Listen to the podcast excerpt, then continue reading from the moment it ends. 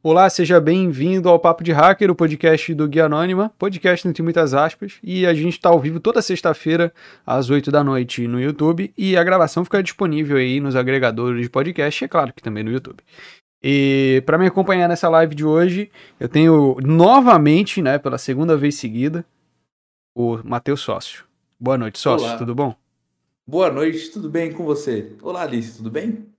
Não apresentei a convidada ainda, mas a convidada de hoje é a Alice, como o próprio sócio me cortou para falar. Boa noite, Alice, tudo bem? Boa noite, tudo bem? É isso aí, fazendo o convidado se constranger logo no início da live pra, pra não perder o costume, né? Ah, Sócio, o que, que aconteceu aí? Qual, qual, qual que é o look de hoje? O que, que você look se acordou hoje- inspirado? Ó, acordei assim, entendeu? Coloquei meu cabelinho, fiz um cabelo bonito, deixei lindinho, peguei minha gravata, coloquei uma camisa diferente, especialmente para convidada de hoje. Mostra, mostra mais a gravata que você pegou do seu voo. Essa daí é diferente, então. Você realmente pegou outra gravata pra essa live. Não, essa aqui é que eu tava, a do meu vô tá ali, no Robescrowd. Entendi. Ah, entendi. Não é a Laura hoje, então. Ótimo. Eu tô, eu tô um pouco perdido, né? Quem tá ouvindo isso aqui gravado mesmo no, no Spotify deve estar se perguntando que porra que tá acontecendo. Mas daí vai lá no YouTube que você vai entender, beleza? Ah, vamos começar então, vamos trocar essa ideia. Primeiramente eu gostaria de saber da Alice. Alice, quem que é você? O que que você faz? Quais são os seus projetos? Se apresenta pra galera que não te conhece. E onde que esse pessoal pode te encontrar também? Então, meu nome é Alice, é, eu sou ativa no Instagram. Eu, eu sou analista de conscientização e risco atualmente, segurança da informação. Tenho um projeto na área de acessibilidade, com acessibilidade da web. E é isso, já fui professora, agora estou na área de segurança, estou há três anos na área de informática já. Entendi. E qual que é o seu Instagram, pessoal, te seguir lá? Alice Souza. É, Beleza. É bem fácil. Show, o nome tá no título.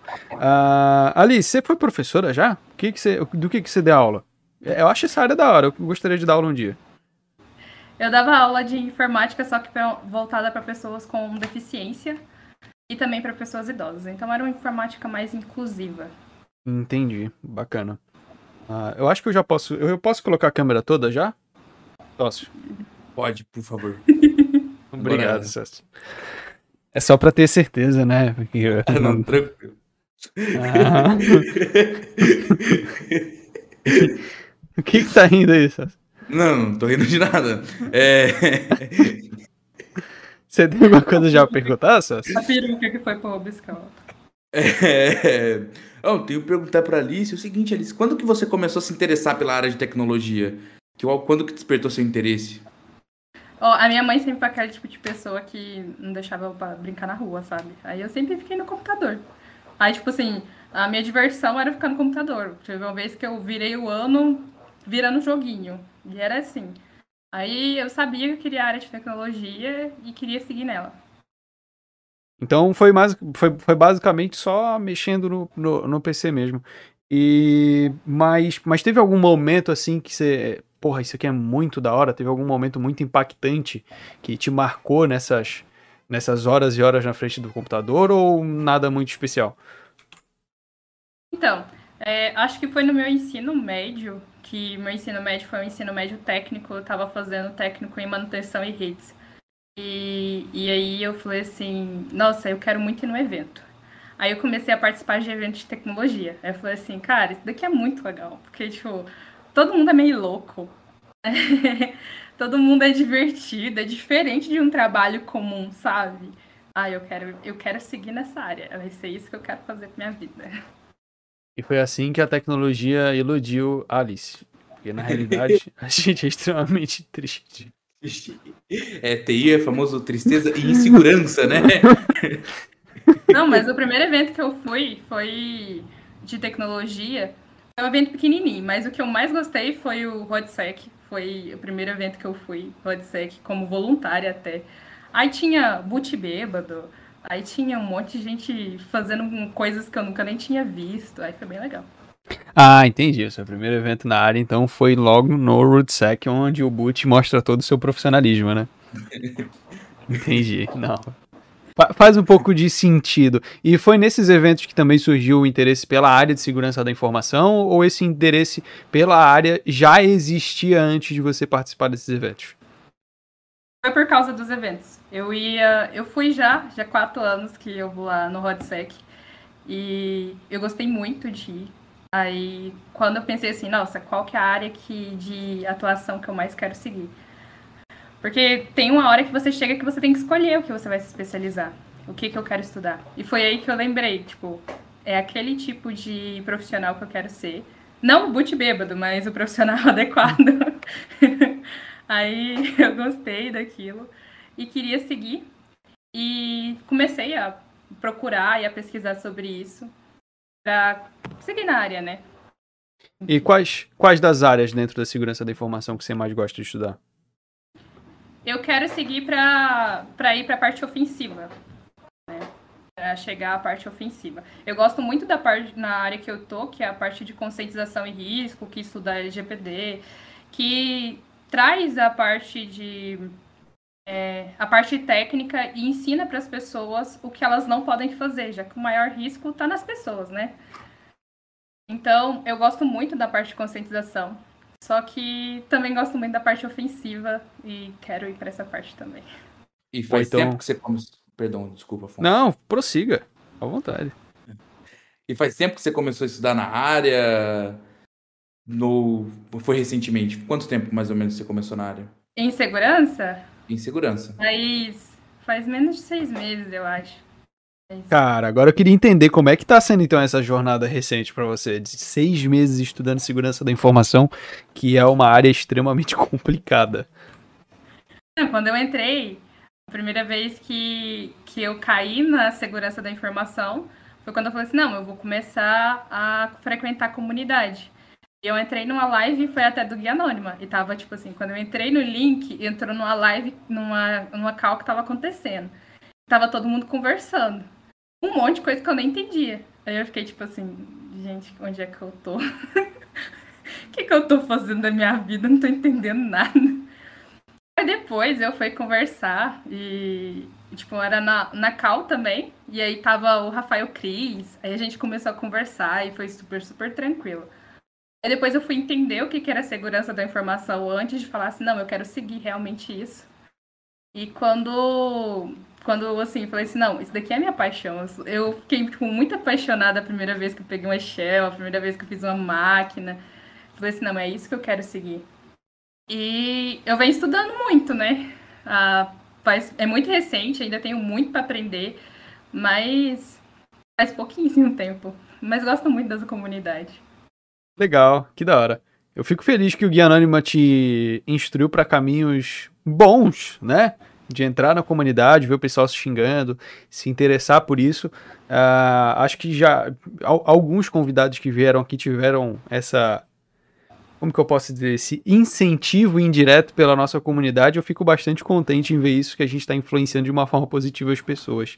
E nesses seis meses de estudo aí, Alice, o que que, o que que você, o que que você vê que assim, tipo assim, putz, eu quando coloco, quando pego um CTF, eu consigo evoluir muito mais o meu conhecimento, ou quando eu leio um livro, ou quando assisto um vídeo, ou quando vejo alguém fazendo alguma coisa, como que para você ah, calma aí. Como que você consegue absorver melhor o conteúdo de segurança da informação, que é extremamente técnico, né? Se a gente for parar para analisar aí friamente com outras áreas de TI.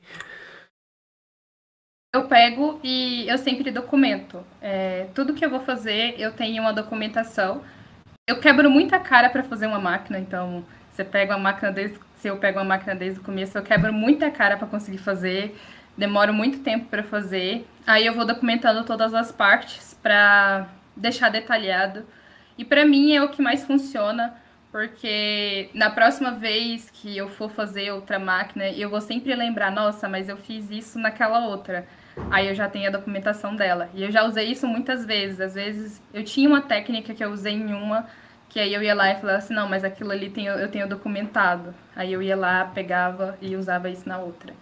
É o que mais funciona para mim. A parte teórica junto com a prática, né? Você pega a prática e você vai documentando tudo.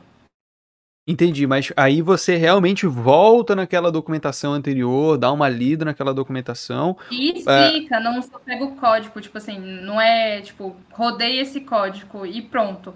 Não, por que, que eu usei esse código? Aí eu vou pesquisando. Esse código foi usado por causa disso, disso, disso. É, você usou isso por causa disso. Não só, ah, isso daqui funcionou e pronto. Não é só isso. Entendi, entendi. E agora voltando pro. Falando agora de um assunto que a gente sempre tenta tocar com convidado, e que é até um pouco polêmico às vezes, é sobre faculdade. Eu queria entender se você tem alguma faculdade, se você tem algum curso técnico, se você acha que isso te ajuda de alguma forma ou não. Queria entender eu tenho essa. curso técnico em redes de computadores e eu faço engenharia de computação no sexto período. Vai virar Uber, desculpa. Piada, pessoal. É brincadeira, é brincadeira. Dizem que depois que a gente forma, a gente vira Uber Black, né? Não, é, eu gosto, acho que, que a faculdade ela fez um. Primeiro que o técnico ela fez uma formação muito grande no que eu entendia como tecnologia. E, e a engenharia em si, entendo que engenharia não tem nada de segurança, mas eu fui entender que eu gostava de segurança já dentro da engenharia, depois de três anos, basicamente, na faculdade, que eu fui entender que eu gostava de segurança. Então, ela trouxe ofertas, né? Ela mostrou para mim um caminho e também o network. Eu faço trabalho, eu faço trabalho de extensão, projeto de extensão. Eu já fiz muitos eventos na área. A primeira vez que eu viajei para fora do estado foi com a, com a faculdade e eu fui em um campeonato de xadrez, aí eu fui para fora do estado. Então, assim, tudo que eu conquistei foi por causa dos meus estudos e foi um network muito grande que me direcionou para o que eu sou hoje. Então, acho que é importante sim fazer faculdade é, para você ter um direcionamento, para você conquistar as coisas. Eu publiquei muita coisa com a faculdade, então fez muita diferença na minha vida. E nos meus trabalhos também, tá? Quando vai no currículo, às vezes conta. O meu primeiro trabalho eu consegui porque eu estava eu tava na faculdade, viu? É, é o driblador de RH, né? Mas, mas, assim, dentro desse curso técnico que você fez e dessa faculdade, teve alguma coisa em específico para a área de segurança que te ajudou? Mesmo que, beleza, né, na área de engenharia não se vê, não, não se vê nada de segurança, mas na, na faculdade que eu fiz de ciência da computação também não se vê quase nada de segurança, mas de alguma forma o conteúdo lá dentro me dá um insight para algum problema que eu estou passando, alguma coisa do tipo. Já aconteceu alguma coisa parecida com você ou de fato nenhum conteúdo técnico da faculdade te auxiliou na parte de, de segurança da informação? Do técnico, eu já tinha visto um pouco de PHP e redes, né? Que de certa forma pode até dizer que ajuda e tal. Mas na faculdade, nada. Nada que eu vi até agora realmente ajudou na área. Então, tudo que eu estudo da área é por fora da faculdade. Engenharia da computação, né, gente? O pessoal aprende a criar conta no Uber e a xingar os outros no trânsito, a gente sabe disso. Para você que é engenheiro da computação, um foda. Não, mentira. É brincadeira. É brincadeira, é brincadeira. É piada interna. Essa piada se iniciou quando a gente trouxe a Lu aqui. Quando a Lu veio aqui no, no, no, no Guia Anônima, ela que está terminando engenharia da computação, falou que engenheiro da computação vira Uber. E aí a, virou a piada interna dentro da comunidade. Então aí, engenheiro da computação, um abraço, boa viagem para você. É... Não esquece da balinha, viu? a bala e água já não tem mais, já tá difícil Uber aceitar viagem, sócio. Mas, ó, pode prosseguir já que você tá tão engraçadinho aí? É, eu queria perguntar pra Alice, que vendo o LinkedIn dela, é, eu vi que ela escreve muito artigo. Você acha que hoje, para quem está ingressando na área, escrever bastante artigo e publicar, não só documentar para você verificar depois, você acha que publicar um artigo hoje é interessante esse, se compartilhar o conhecimento que você está estudando e tal? Para mim, sim. No meu antigo emprego, eu, o meu chefe ele sempre via. Eu não trabalhava na área de segurança trabalhava na área de suporte, mas o meu chefe, ele sempre via todos os meus artigos. Ele ia lá, ele curtia, ele lia os meus artigos e ainda chegava em mim e comentava. É aquela coisa de que quem não se mostra não é visto, né? Então, é, publicar, eu sempre gostei de publicar artigo, eu já publiquei artigo científico, é, palestrei várias vezes, então assim, sempre gostei de pôr a cara tapa, mas isso facilita muito, né? Se você, você mostra que você está aprendendo de uma forma que não tem como questionar, você está publicando, você está fazendo, Você está mostrando que você está criando e gerando conteúdo legal. Então as pessoas vão falar assim, ó, oh, essa pessoa ela não está só estudando da boca para fora, ela está estudando, ela está gerando, ela está mostrando e outras pessoas vão te reconhecer por isso. Então eu acho muito interessante. Dentro dessas, dentro dessas palestras que você disse que fez aí, quais, quais temas que você costuma palestrar, Alice? Eu já palestrei muito na área de educação, né? É, principalmente na área de acessibilidade. Então, é um assunto que já gerou três artigos e agora está gerando um novo, né? É um projeto que está vindo. Mas já palestrei também na área de desenvolvimento de com matemática, jogos matemáticos. Já fiz outros artigos com tecnologia, exemplo, que você quer ser quando, no ensino médio. No ensino médio eu quis fazer um projeto que colocava a tecnologia para orientar uma pessoa na escolha da profissão, porque é muito difícil uma pessoa com terceiro ano escolher qualquer profissão que ela quer. Então, assim, foi vários temas, mas mais voltados para a área de educação. Entendi. E de onde que surgiu o teu interesse pela área de educação? Eu sempre gostei de, de ensinar. Foi a, é também uma forma que eu gosto de estudar. Eu gosto de estudar com pessoas e eu gosto de de compartilhar com o conhecimento. Então, assim, eu sempre tive muita facilidade em ensinar outras pessoas. Tipo, eu era aquela pessoa que na roda de grupo eu pegava, estudava e depois eu tentava explicar para a pessoa qual que era o conteúdo. Assim, eu ajudava a tanto a mim para aprender o conteúdo, tanto a outra pessoa. Então, eu fiz monitoria. É, fiz monitoria muito na, na faculdade, no técnico, né? E quando chegou a primeira oportunidade de eu ser professora mesmo, que foi na área de educação inclusiva, foi uma experiência única, sabe? Porque eu nunca tinha pegado um público desse jeito. E aí foi com o tempo que eu fui aprendendo. E realmente eu gosto de ensinar. Eu gosto de estar na sala de aula. Só que chegou num momento que eu falei assim: eu preciso evoluir como profissional para me dar. para ter o que agregar para uma pessoa. Porque não adianta só ser professora que pega o conteúdo de um livro e nunca colocou na prática e não sabe o que está fazendo. Eu queria agregar o meu profissional para caso um dia eu falasse assim, não, eu quero ser professora, eu vou ser uma professora que tem orgulho de estar na sala de aula, que os meus alunos vão ter orgulho de mim. Meus alunos vão falar assim, não, essa pessoa realmente sabe. Então aí que eu vim para a área prática e sair da área didática. Entendi. E uma pergunta que fizeram para mim, porque como eu disse antes, eu tenho interesse também em ir para essa área mais de ensino, daqui a uns dois anos, quem sabe, da aula realmente. Uh, tem alguém da tua família que é professor ou que é da área de, de, de ensino ou não? Não. Na verdade, é... poucas pessoas da minha, da minha família são graduadas.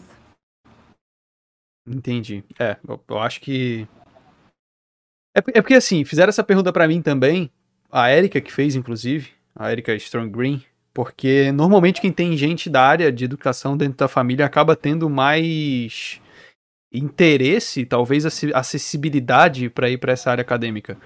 Mas interessante saber que não tem ninguém, que você foi meio que por feeling mesmo. E como é que foi essa tua experiência dando aula como na, na área inclusiva? Eu queria entender um pouquinho mais qual era o teu trabalho, porque é interessante de fato, é uma área totalmente diferente do que a maior parte do tipo.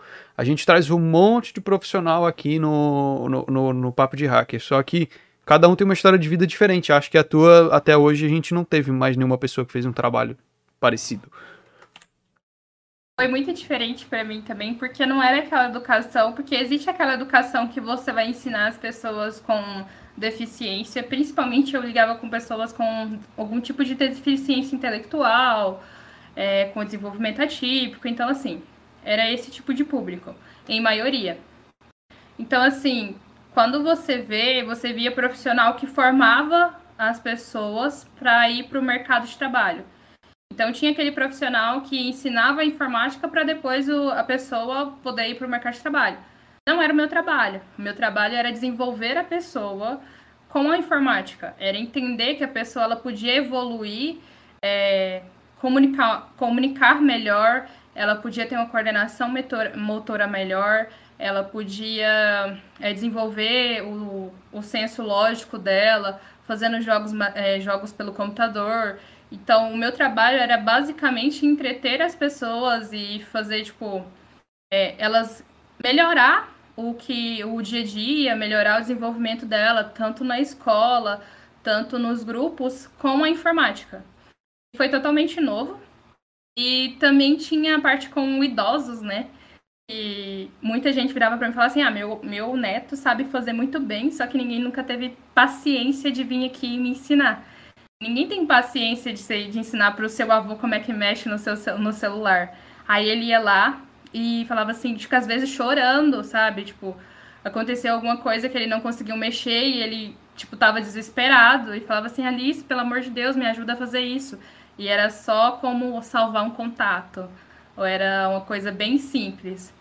Então, assim, foi um, uma coisa com muito carinho. Você pega paixão pelo que você faz, tantas pessoas que você ensina, que passa, pelo conhecimento que você leva, pelas pessoas que estão no seu lado, no seu trabalho. E, e é uma educação diferente, é uma educação que você realmente se, se importa com o aluno, você não está só jogando é, conteúdo para ele. Então não é uma coisa que você vai falar assim, vai esse conteúdo engole. Não, você realmente importa que se a pessoa está entendendo que, que ela errou, se você vai lá e volta, tem que ter muita paciência didática, porque também não pode ser aquela coisa maçante, porque senão eles acham chato e não pega.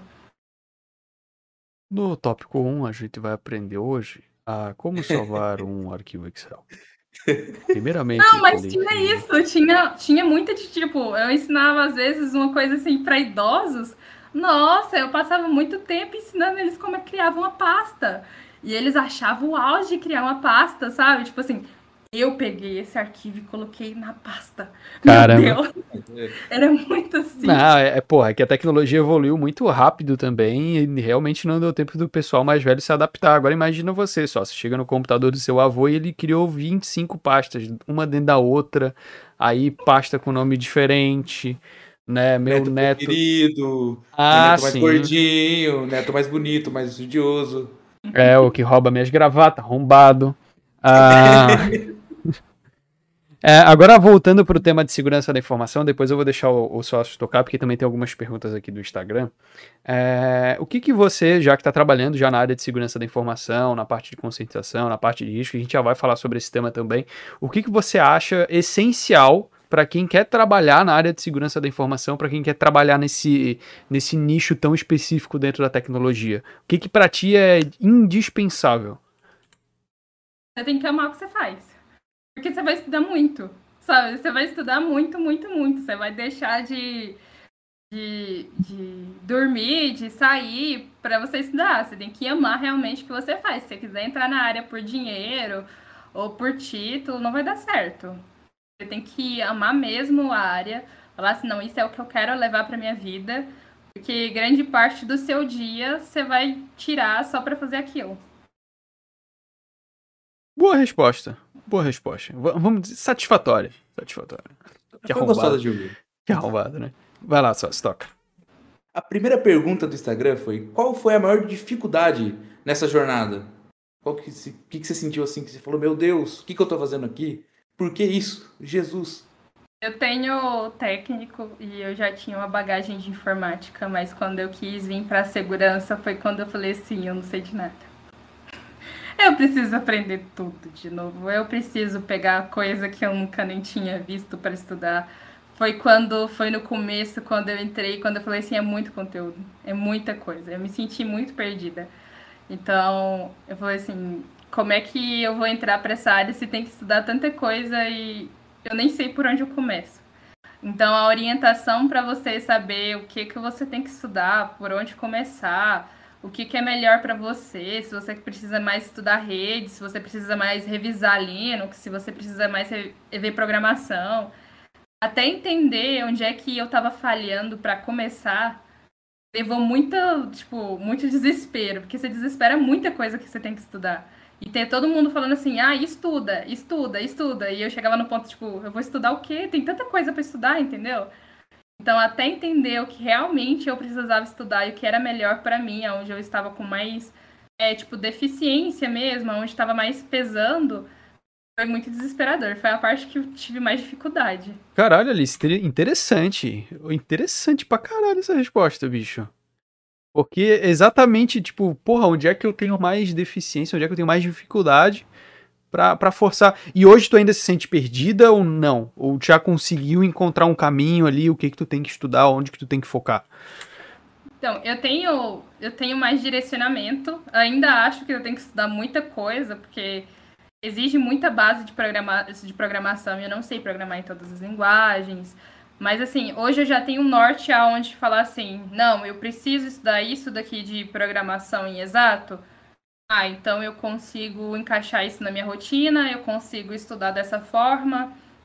Então hoje eu já tenho mais noção. Então assim, eu falo assim, não, isso daqui ainda não é prioridade X. Eu posso estudar outra coisa que é mais importante para mim estudar agora. Então, hoje eu sou mais mais direcionada no que eu preciso fazer, reconhecer aonde eu tô falhando do que eu era antes, mas eu já sofri muito com isso. E, e como é que tu conseguiu encontrar esse caminho? Foi foi tipo na tristeza da vida mesmo ou, conseguiu se direcionar por algum artigo, alguma pessoa, alguma mentoria? Como que tu conseguiu direcionar nesse início que tu tava perdida, que todo mundo fica perdido na real? Não, é... me ajudaram muito, os meninos me ajudaram muito a entender o que eu precisava é, estando em comunidade, trocando experiência, e eles falam assim, ah, você precisa estudar isso, é, o Boot, como mentor, também ajudou a falar assim: não, você precisa ser um pouco mais direcionada, a pensar de, de uma forma mais focada, desse jeito.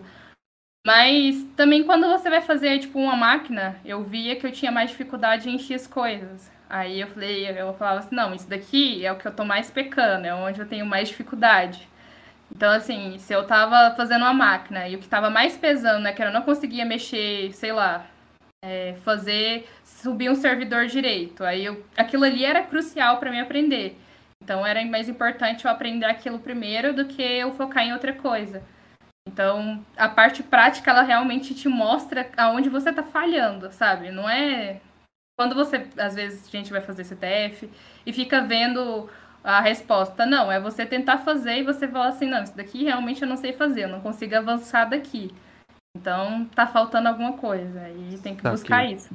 Então, basicamente, tu ia pra prática e via onde é que tava complicado para ir aperfeiçoando aquela parada ali que, que tava difícil de, de partir, de, de passar no CTF, por exemplo. É, onde, é o que mais funciona para mim.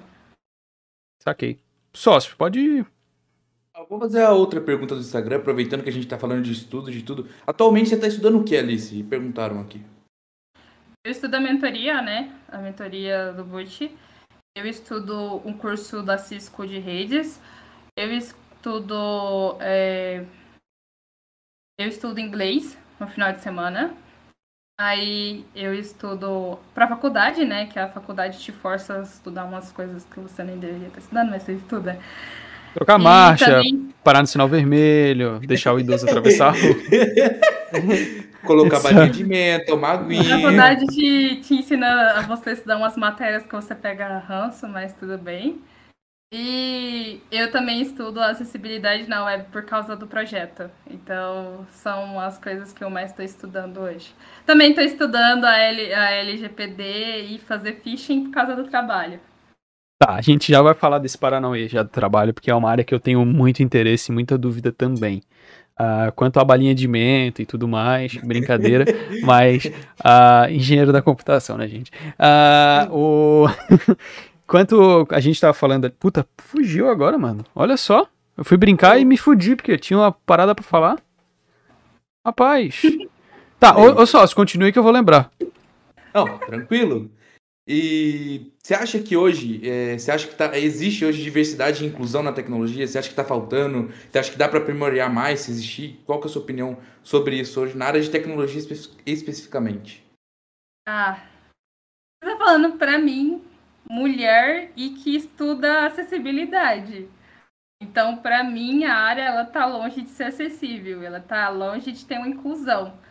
Só que assim, a gente como mulher tá ganhando força. Como uma pessoa que estuda a acessibilidade na web, ainda falta muita conscientização, as pessoas entenderem o que ela precisa fazer.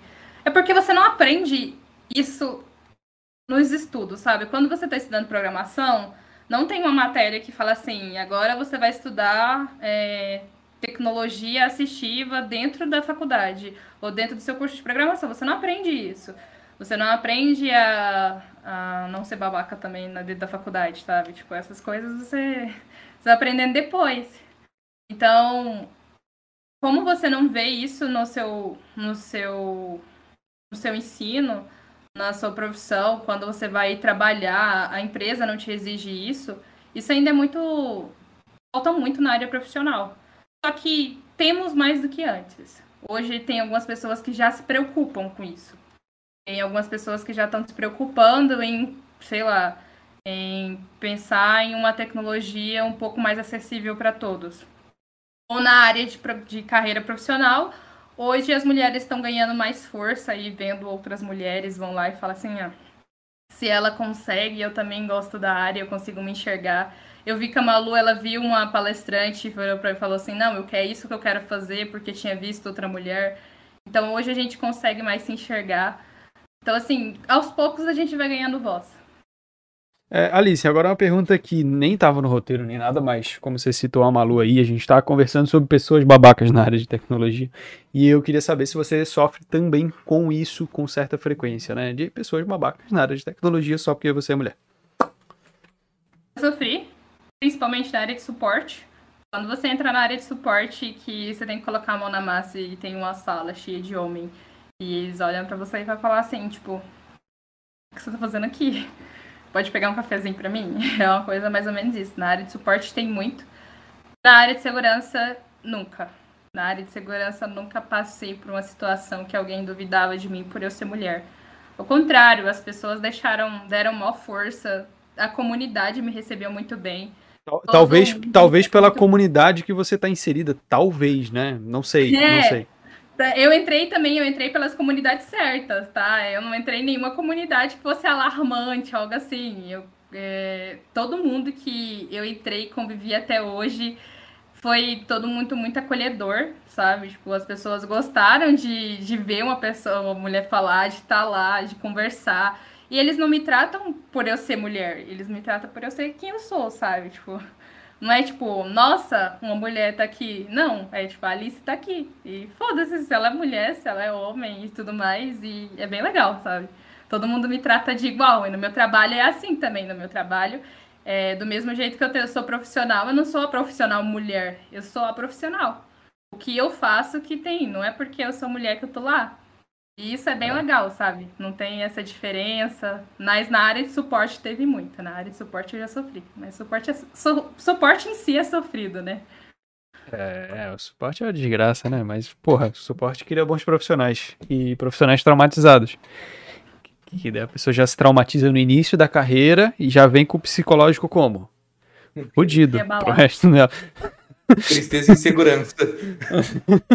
Tristeza e insegurança. Só, você quer prosseguir?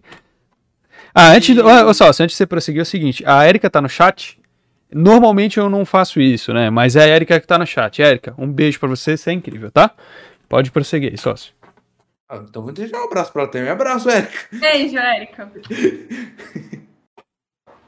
e hoje, o que, o, que se o que se faz quando você trabalha com análise de risco e conscientização? O que, que você faz exatamente? Então, eu faço a conscientização de profissionais de que eles precisam entender o que é segurança. E a falha de eles fazer algo em específico, exemplo, é, ficar deixando brecha, clicando em phishing, ou você vai lá e fica colocando o pendrive do amiguinho no seu computador.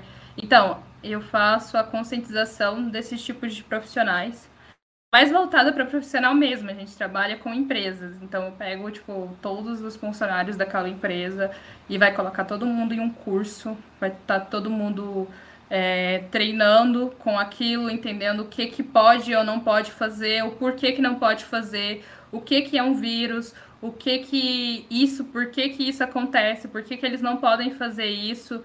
É, trazer a linguagem técnica para uma linguagem que todo mundo vai entender. Então, tipo assim, é, pega em linguagem técnica e você transforma isso numa linguagem que eles vão entender o porquê que aquilo é errado. é, fazer treinamentos de ataque, então é, eu faço phishing para as pessoas, para elas entenderem, para a gente ver que se realmente aquelas pessoas elas estão é, re, ainda clicando no link, se elas não estão duvidando, se elas ainda estão caindo, se elas ainda vai colocar o seu CPF numa página e tudo mais, se aquilo ali poderia baixar um vírus, então a gente faz isso e testa os funcionários da empresa e aí as pessoas a gente leva, ó, oh, você clicou, você fez, você não poderia ter feito. Então você deveria ter feito de uma forma de você conferir o remetente, de você conferir isso, de você conferir, você não clicar, isso daqui é meio duvidoso. Olha, você poderia ter visto com seu supervisor se aquilo ali realmente era real, o que estava acontecendo antes de você sair clicando e abrir brechas para a empresa, né? Porque algumas empresas elas sofrem vários ataques, mas é por causa dos funcionários, que eles abrem brecha para isso. Então eu trago aquela mãozinha na cabeça de pegar nas pessoas e falar assim, ó, vocês não podem fazer isso. Mas vocês não podem fazer isso porque é perigoso.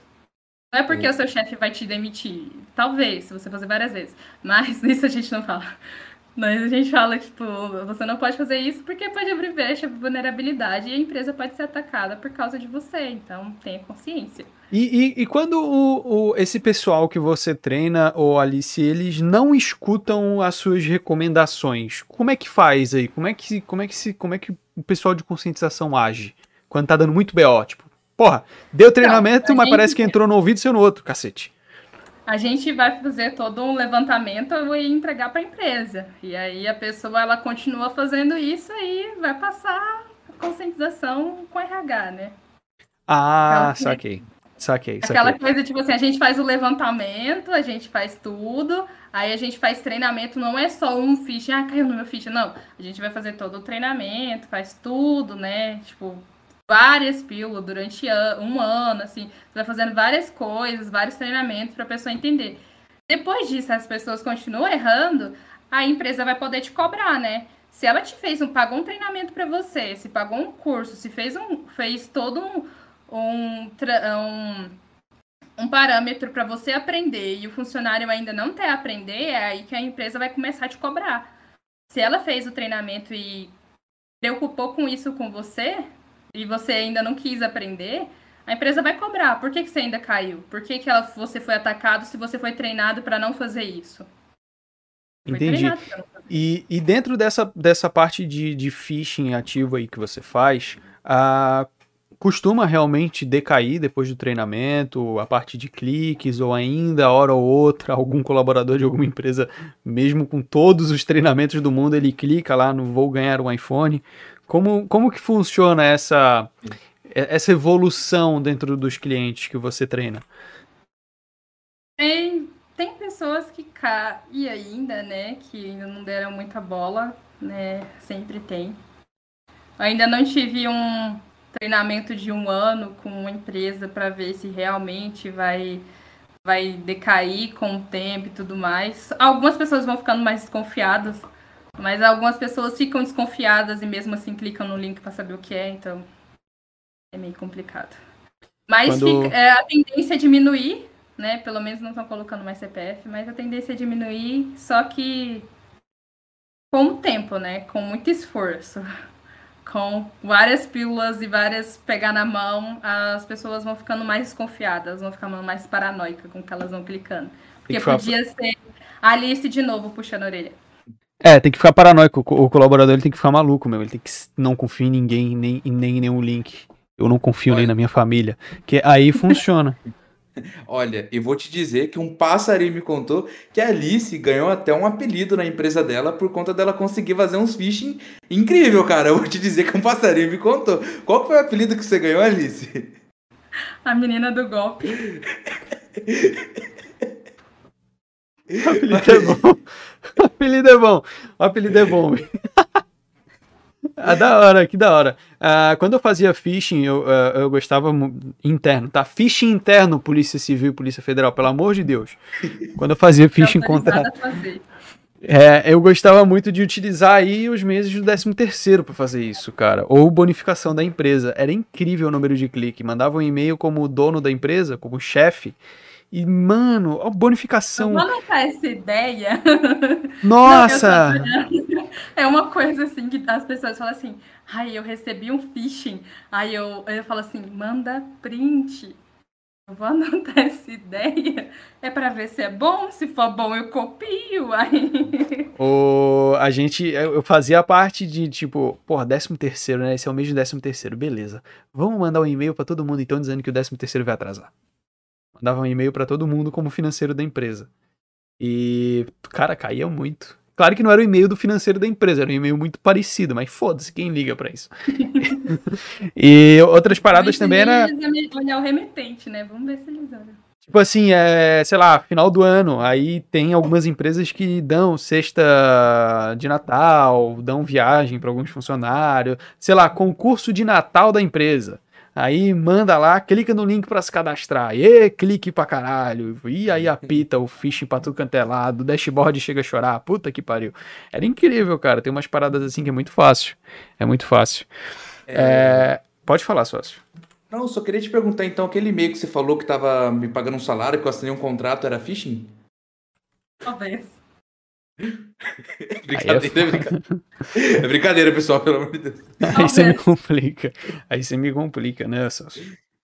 Ah, e qual que é a importância dessa, da, dessa conscientização para o meio corporativo, Alice? É crucial, talvez, né? Que se você. É porque, assim, às vezes as empresas só entendem que ela tem que fazer a conscientização depois que acontece um BO, né? Aí acontece o BO, elas falam assim: nossa, tenho que, eu tenho que treinar os meus funcionários para isso não acontecer de novo.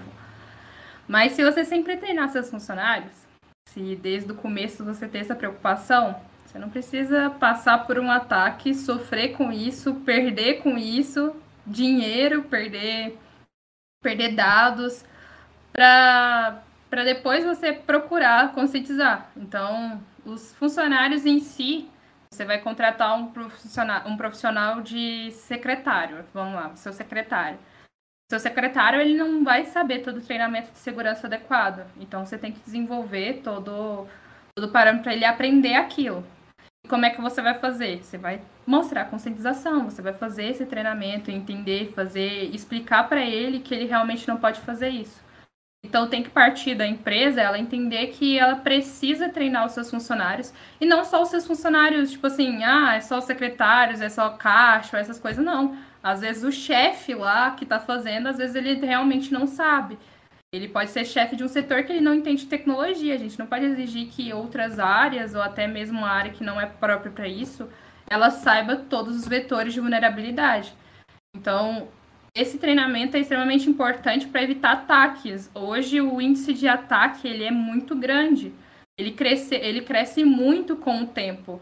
Então, quando você faz uma conscientização com a sua empresa, quando você pensa em treinar os seus colaboradores para isso, é, eles vão ter uma maior consciência e quando isso acontecer, eles já vão olhar, tipo, ah, eu não posso fazer isso ó, oh, isso daqui, eu não vou clicar nisso daqui que tá me mandando um, um PDF todo borrado, ou essas coisas, não vai fazer isso.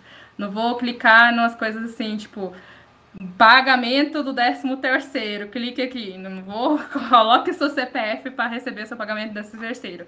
Ele não vai colocar o CPF.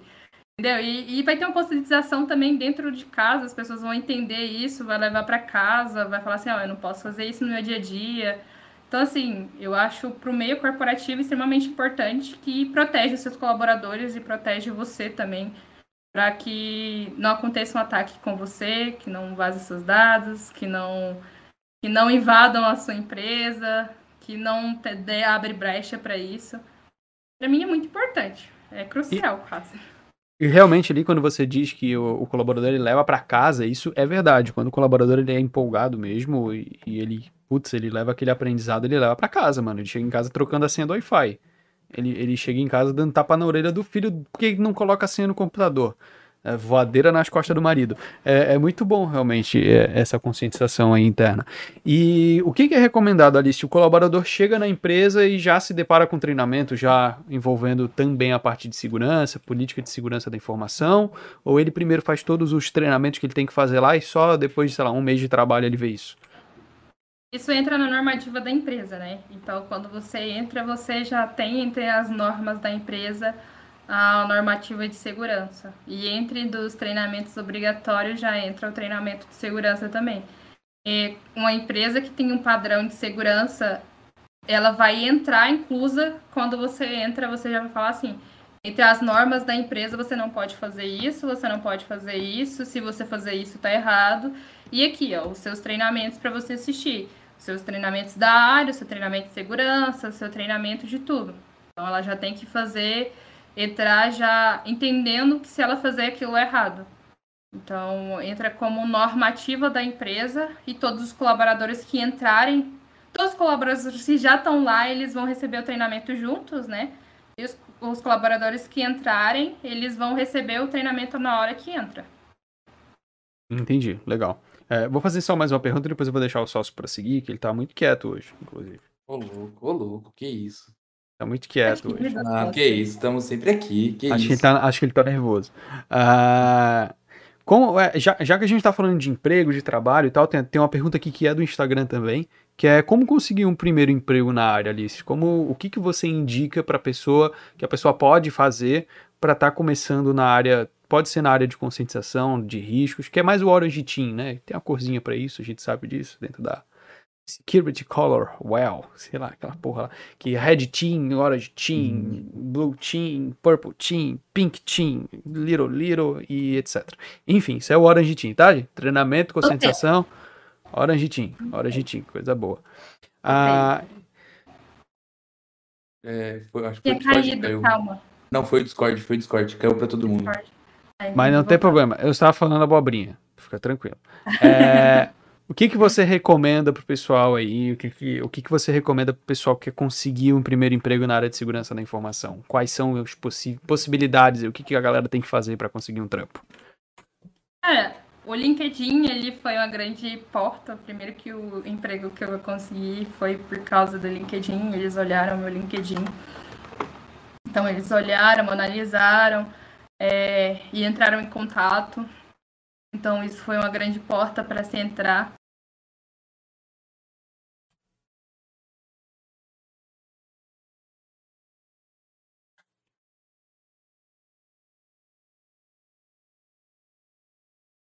Agora ficou, agora ficou mudo, vocês ficaram mudos para mim. Legal, eu não tô ouvindo vocês, eu nem sei se tá saindo na live o som de vocês mais. Problemas técnicos, quem sabe faz ao vivo. E deixa eu configurar aqui. Eu só só ouvi o LinkedIn, tá? Eu vi lá LinkedIn, LinkedIn e aí cortou tudo. Show de bola, Afonso. Deixa eu entrar na configuração aqui. Ah, aqui eu acho que deu problema com o meu fone. Incrível. Puta que pariu. Oxi. Vocês estão me, me ouvindo agora? A musiquinha, né? Agora vocês estão me ouvindo? Estamos te ouvindo, você tá ouvindo? Você tá, você tá ouvindo a gente? Ah, agora eu tô ouvindo você. A gente é... tava te ouvindo o tempo todo, só constando. Ah, legal. Bom que eu não falei nada demais, agora dá pra ouvir. Desculpa, pessoal é, da live. Era o momento de você falar mal da gente, mas não deu. N não deu certo, não deu certo, tá? Então tá tudo certo. Alice, desculpa, mas eu acho que você vai ter que voltar desde o início da sua explicação sobre LinkedIn, LinkedIn. E... explicar pro pessoal, explicar pro pessoal de novo. Então, foi por causa do LinkedIn, entendeu? Façam o LinkedIn de vocês. É, busquem colocar tudo que vocês têm profissional, busquem ser ativos, é, produzir o que o conhecimento de vocês. Sejam honestos na entrevista. Eu falei sobre honestidade na entrevista, porque quando eu fiz a entrevista, eu nem sabia que eu estava sendo entrevistada, sabe? Foi uma coisa tipo Oi, Alice, o que você tá fazendo? Eu falei assim, ah, nada, tô em casa. ah, vamos conversar? Beleza. Aí começou a conversar comigo. E foi, tipo, algo muito natural, sabe? Tipo, ah, você sabe fazer isso? Ah, eu realmente sei, ou não, eu tô aprendendo. Ah, isso daqui eu não domino, mas foi uma coisa muito natural. E aí acho que é uma coisa interessante, né? Você ser verdadeiro com que as propostas com a entrevista, o que você faz, ser verdadeiro na entrevista, no que realmente você está disposto a aprender ou não, é, se aquilo ali é adequado para você. Então, assim, foi o jeito que aconteceu comigo, por produzir conteúdo, por eu ter o LinkedIn atualizado, por eu fazer as coisas e por eu ser honesta. Aí foi fácil, foi muito tranquilo. Acho que eu nem acreditei. Foi tipo assim, ah, que legal. tô te mandando no e-mail a proposta e se você aceitar, você tá contratada. Eu falei assim, beleza. Legal. Caramba, que, que RH diferente. Mas É, a, foi sua, muito, foi muito isso. a sua entrevista ela foi online ou ela foi presencial? Foi uma ligação. Uma ligação, olha aí. Aí ele ligou, pode conversar comigo? Eu falei assim, beleza. Aí ele falou assim, ah, isso daqui, isso daqui, isso daqui. Eu falei assim, ah, eu fui contando a minha história, o que, que eu tava aprendendo, que a minha vida profissional. Aí ele falou assim, ah, eu tô com duas propostas de emprego aqui, tal emprego e tal emprego. Qual que você acha que é adequado pra você? Eu falei assim, ah, essa daqui combina mais com o meu perfil profissional. Ele falou assim, ah, eu acho que também essa daí combina mais com o seu perfil profissional. Eu falei assim, ah, obrigada. Ele falou assim, ah, vou te mandar, no... gostei muito de você, vou te mandar no seu e-mail. Se você aceitar, você tá contratada. Eu falei assim, ah, obrigada, tá bom, eu aceitei, estou contratada. Você quer receber uma ligação também, sócio? É isso? Ô, por gentileza, por gentileza, é, só não vou passar meu número aqui, mas estamos dispostos a ir pelo e-mail, por outros lugares. É, tamo aí. O cara tá tentando emprego aqui ao vivo, é isso mesmo. Tô brincando. Chefe, ó, trabalho numa empresa, tá? Amo você. Eu sei que você tá assistindo aí. É brincadeira, viu? Mas quem quiser contratar, mas quem quiser contratar o sócio aí, dá um toque lá no Guia Anônima que a gente tem o número dele, tá? Mas daí você vai ter que provar primeiro que você é uma empresa real, que senão eu vou te passar o Telegram ou o LinkedIn. Aí vai na, vai na fé, né, querido? Eu não vou passar o número dele também pra qualquer coisa, né? Oi, aqui é da Casa da Água, tudo bom? Não, é assim também, diga. Contratar o sócio. Ah, sócio, pode prosseguir com as perguntas que eu, assim, depois que bugou aqui pra mim, eu fiquei um pouco envergonhado. Ah, Entendi. Alice, antes de eu fazer essa pergunta, eu preciso que você afirme que você é minha amiga, porque senão eu posso ser preso, tá? Porque é um crime o que aconteceu aqui, só pra deixar bem claro. Você afirma ser minha amiga por gentileza? Depende. Então, a gente meio que entrou no seu Instagram e hoje stalkear Instagram, pra quem não sabe, é crime, entendeu? E a Ah, gente tá deu uma, olha- uma olhadinha Então, por eu vou afirmar que depende. Tá, pode olhar, pode olhar meu Instagram aqui que você quer falar. Ó, ela autorizou, tá? A gente viu que lá no seu Instagram tem algumas fotos de medalhas e tal. O que, que seriam essas medalhas? Que competição foi essa? Todas Eu de sou- xadrez? Toda de xadrez. É, só uma que é de. é, de uma feira de ciência, que foi ouro na feira de ciência. O restante todas são, são xadrez. Eu sou campeã três anos consecutivos de xadrez. Caraca. Legal. O que, que, que, que você Eu- aprontou na feira de ciência? Não, mas peraí, eu, fiz ia, um- eu ia comentar que no xadrez eu mal sei decorar o que cada peça faz. Eu tenho que ficar olhando. Não, era muito legal. É porque, Sou tipo assim, tinha os jogos internos do, do Instituto Federal, é o GIFES. Aí, lá, se você passa para a segunda etapa, tipo a etapa regional, você ganhava tipo uma viagem paga para você ir para outro estado e você ainda recebia para ficar no outro estado. É, recebia uma quantia financeira para se manter lá e tudo mais por um tipo uma semana com tudo pago, melhor hotel e essas coisas. E você ganhava toda a viagem para você competir na segunda etapa. E eu queria muito viajar, só que eu não conseguia fazer, tipo, nada de esporte. A única coisa que eu sabia fazer era xadrez. Aí eu treinei para competir. E aí eu ganhei. Aí eu ia pra segunda etapa, tipo, toda. Aí se você passava na segunda etapa, você ia pra nacional, aí você ia pra outro estado. Que da hora. Tudo pago. Aí eu comecei a competir xadrez pra ganhar viagem, tá? Eu ia pela comida, eu ia pra viajar. Era um incentivo Ela, muito não, massa. ela podia dar muito migué aqui, não, meu. Eu ia pelo xadrez. O xadrez é incrível na minha Eu ia vida. pelo amor, a paixão ali, de dar um checkmate, um cheque do pastor. Ela foi no foda-se, foi na sinceridade. Não, eu ia pela comida e pela viagem mesmo. Xadrez que se Mas era foda, uma era só. Era uma comida muito top, velho. Era uma viagem muito legal.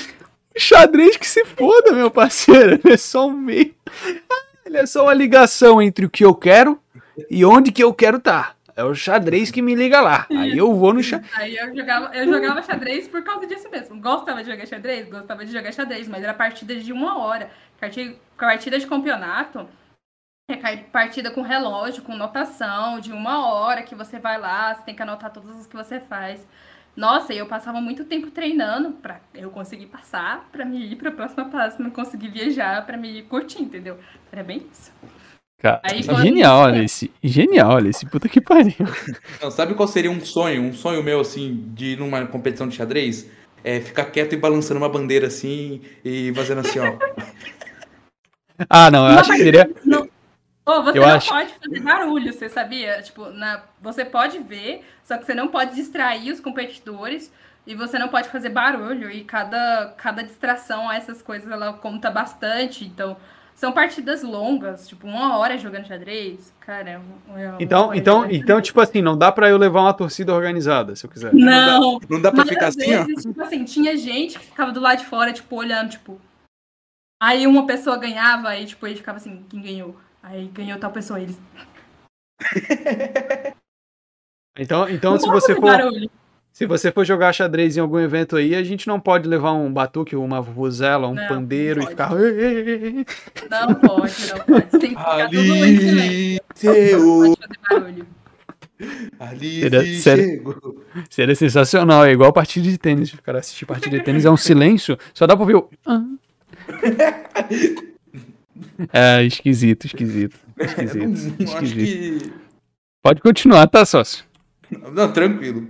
E Alice, eu sendo um dos seus alunos, participando de um projeto que você tem chamado Riding Hacking, o que, que seria esse Riding Hack? Você pode explicar para o pessoal? Ele começou sendo para transmitir o que eu estava aprendendo para as pessoas. Como eu falei, eu comecei do zero, né? Eu comecei sem saber o que era muita coisa, o que, que era termologia, o que, que era segurança. Então foi só uma forma de transmitir isso de uma forma mais acessível para todo mundo, que é o jeito que eu entendia. Eu pegava tipo assim, cara, isso daqui não é todo mundo que sabe e também não é todo mundo que vai ficar explicando termos básicos para todo, tipo, o que que é um ocinte? Às vezes a pessoa só fala e esquece de explicar o que é. Aí eu só ia, o Indie Hack ele começou como isso, para me explicar o básico os termos e o que eu estou aprendendo. Eu só compartilho algumas coisas que eu estou aprendendo. A primeira vez que eu peguei uma shell, eu realmente não sabia exatamente o que era uma shell. E aí eu peguei, e aí o, o Poison, ele virou pra mim e falou assim, Alice, isso é uma shell. E eu falei assim, aqui é uma shell. O que, que é uma shell? Bom dia, shell. aí ele, ele falou assim, não, vai lá pesquisar. Aí eu fui, pesquisei todas as formas, como é que acontecia. Aí eu fiz até um artigo de o que, que é Shell e postei para todo mundo, que eu achei muito interessante entender o que era Shell. E foi quando eu peguei a minha primeira que eu entendi que eu precisava saber o que era. Ah, legal, interessante, interessante saber. Então, é para seguir a Hiding Hacking lá no, no, no, Instagram, qual que é o arroba? Hidden, é, underline hacking. Eu, eu simplifico as minhas coisas, sabe? Ou e segue a Alice, que daí lá ela e te direciona, na, porque tem na, na bio, acho, né? Tem na bio, Isso, né? na descrição do meu, do meu Instagram tem o arroba do Hidden É, e você tem algum outro... Pode, só, se dá Posso, eu queria só fazer uma pergunta aqui agora que... Vou colocar a Alice agora numa saia justa, Afonso. Se você me permite. Uhum. A responsabilidade é totalmente sua, depende dela responder, né? Você apanha de outro lado, não pode falar, sócio. É, hoje, né, você faz parte de duas comunidades. Qual a sua comunidade preferida, assim, que você curte mais ficar nela, trocar uma ideia e tal? Ah... Oi, sócio, tudo bom? Tudo bem com você, Alice? Apanhar, né? Bom, às vezes. Tô brincando. É... Eu participo mais da Just Pelode, que começou como a Boot Santos, que agora é Just Pelode. Bacana. Mas também gosto da... Mais uma pessoa também... que foi roubada dessa comunidade, viu, Afonso? É, geral foi roubada do Guianor. Difícil, difícil. O Boot é complicado, ele, esse cara não trabalha com ética. É. Mas eu gosto das comunidades, comunidades que aconselho a, a conviver. É a... Eu gosto da Just Pelode, gosto da Guia Anônima. É, participo da Ginsec é, e da Hacking Force. São comunidades, são, na verdade, basicamente são as únicas comunidades que eu participo de segurança. São só essas quatro. E você tem algum outro projeto para divulgar, Alice? Ou ah, já, já divulgou todos os seus projetos? Não, eu tenho só esses e quem gosta de ver meus artigos, eu posto o artigo no LinkedIn, uhum. basicamente. Beleza. Aí no, o teu LinkedIn é Alice S, né? Alice S. Ponto, né? Alice Souza. Você coloca Alice Souza, eu acho que só tem eu. Certo. E se a pessoa já tem alguma conexão com o pessoal da área de segurança, vai aparecer lá como, como primeira recomendação também, não vai ter problema nenhum. Uh, Alice, eu tenho uma outra pergunta antes da gente partir para os padrões, que é: você tem alguma referência na área de segurança da informação? Cara, é, como referência profissional, eu tenho. Eu admiro muito o Gabriel como profissional de pentest. O que ele conquistou começando a, a fazer pentest e fazer vídeo em pé. Né? É, admiro muito ele como profissional. Referência grande, acho que eu não tenho ninguém que eu possa falar assim, cara, é esse patamar de profissional que eu quero ser. Mas como referência profissional que eu admiro muito, que estão perto de mim, admiro muito as pessoas que estão perto de mim conseguiu, admiro o Butch, admiro você e tudo que você conquistou, admiro o Gabriel para saber onde tudo que ele conquistou. Admiro as pessoas que estão perto de mim e me incentivam e sei que são pessoas legais que eu possa conviver e que chegaram e que conquistaram as coisas. Admiro o Cadu, que é um profissional top também. Então, assim, são esses tipos de profissional que hoje eu busco. Só que alguém que eu falo assim, nossa, esse é o nível de profissional que eu quero ser. Daqui uns anos, acho que não tem ninguém que eu, sei lá, que eu fale assim, é, é isso exatamente que eu quero ser. Primeiro que eu acho que não tem uma mulher que eu falei assim, nossa, essa mulher é foda aí na área de segurança, eu quero ser igual a ela. Mas, legal, que legal. Tá, legal, muito legal. E o Gabriel é o Gabriel, o nosso Gabriel, né? É, o seu Gabriel. Caralho, que emoção. Agora, agora ah, ah, me emocionou mais. me emocionou mais você falando que tem o Gabriel como, como inspiração do que eu, velho. que da hora. É. Ai, que maravilha. Não, mas ele tem uma história muito foda, né? E é de admirar. Começou sem ter uma cadeira, fazer um vídeo. E hoje ele trabalha na mesma empresa que eu e é referência. E aí, tipo, não tem como não admirar o profissional, sabe? Que da hora, cara. Que felicidade. Gabriel é incrível. Um beijo pra você. Dá, Gabriel. Ele Gabriel quer levantar a mão, Leão. Posso só falar uma coisa? Pode. É, senhor Gabriel Lima, que é a inspiração da Alice, falando dos seus vídeos, e você não está gravando vídeos. Então eu peço por gentileza que todo mundo está na live, vai lá no canal Guiano no CTF, manda uma DM. Gabriel, volte a gravar CTFs. Muito obrigado, desculpa interromper, era só isso mesmo que eu queria dizer. Ótima colocação, inclusive. Uh, sócio, você tem mais alguma dúvida para Alice? Mais alguma coisa que você queira falar? Não, tranquilo. Então tá obrigado. bom, sócio. Muito obrigado pela sua participação novamente. Tá? uma participação AIS, né? Muito diferenciada, com a sua peruca no fundo, com a sua peruca no início da live. Para quem não viu aí, incrível. Volta lá no início, viu? Sócio de peruca, tira um print e zoa muito ele. Uh, Alice, seguinte, a gente tem duas perguntas que a gente faz para todos os nossos convidados. E a primeira é: você já foi hackeada alguma vez na sua vida? Ah, uma vez pegaram a minha conta do stream, mas foi tipo assim, eu falei com o suporte. Gente, entrar em contato com o suporte funciona, tá? Você vai lá no suporte e fala assim: essa conta era minha. Aí você prova que a conta era sua. Aí eles te devolvem a sua conta. É bem legal. Eu e até hoje você não sabe como é que foi hackeado ou você tem ideia? Tipo, a minha senha era uma porcaria, eu caí no fim. A minha senha era uma porcaria. Era uma coisa assim, era porque eu comecei a mudar algumas senhas minhas e a stream era que eu. Foda-se, porque era uma coisa que não tinha nada lá. Aí a primeira, quando eu fui entrar, eu vi que não tinha mudado a minha senha e feito, pegado a minha conta. Aí eu só entrei em contato com o suporte. Olha, eu sou dona da conta tal, do e-mail tal. E aí eu tirei, tipo, print de titularidade e tudo mais, que a conta era minha. E falou assim: beleza, estou devolvendo a conta para você e alteramos a sua senha. E aconselhamos você a fazer a autenticação de dois fatores. Aí eu fiz a autenticação de dois fatores, mudei a minha senha, fiz tudo legal. E a conta é minha de novo. Entendi, ótimo. Suporte resolve. Então, se você quer recuperar o seu Instagram, o seu Facebook, a conta da casa do caralho, entra em contato com o suporte, fofo. Obrigado. É, o suporte não... resolve. É, fica mandando direct pra gente e a gente vai te zoar muito no vídeo que a gente faz de 4 em 4 meses, sabia? 4 em 4 meses a gente faz o um vídeo chamado Hackeando Facebook, Instagram e WhatsApp, onde é dedicado para ficar 20 minutos zoando com a cara de quem fica pedindo para hackear Instagram no meu direct. Então, se você tem uma história muito engraçada, manda lá que eu vou te zoar muito. Mas eu vou te zoar censurado, porque eu não quero ser processado.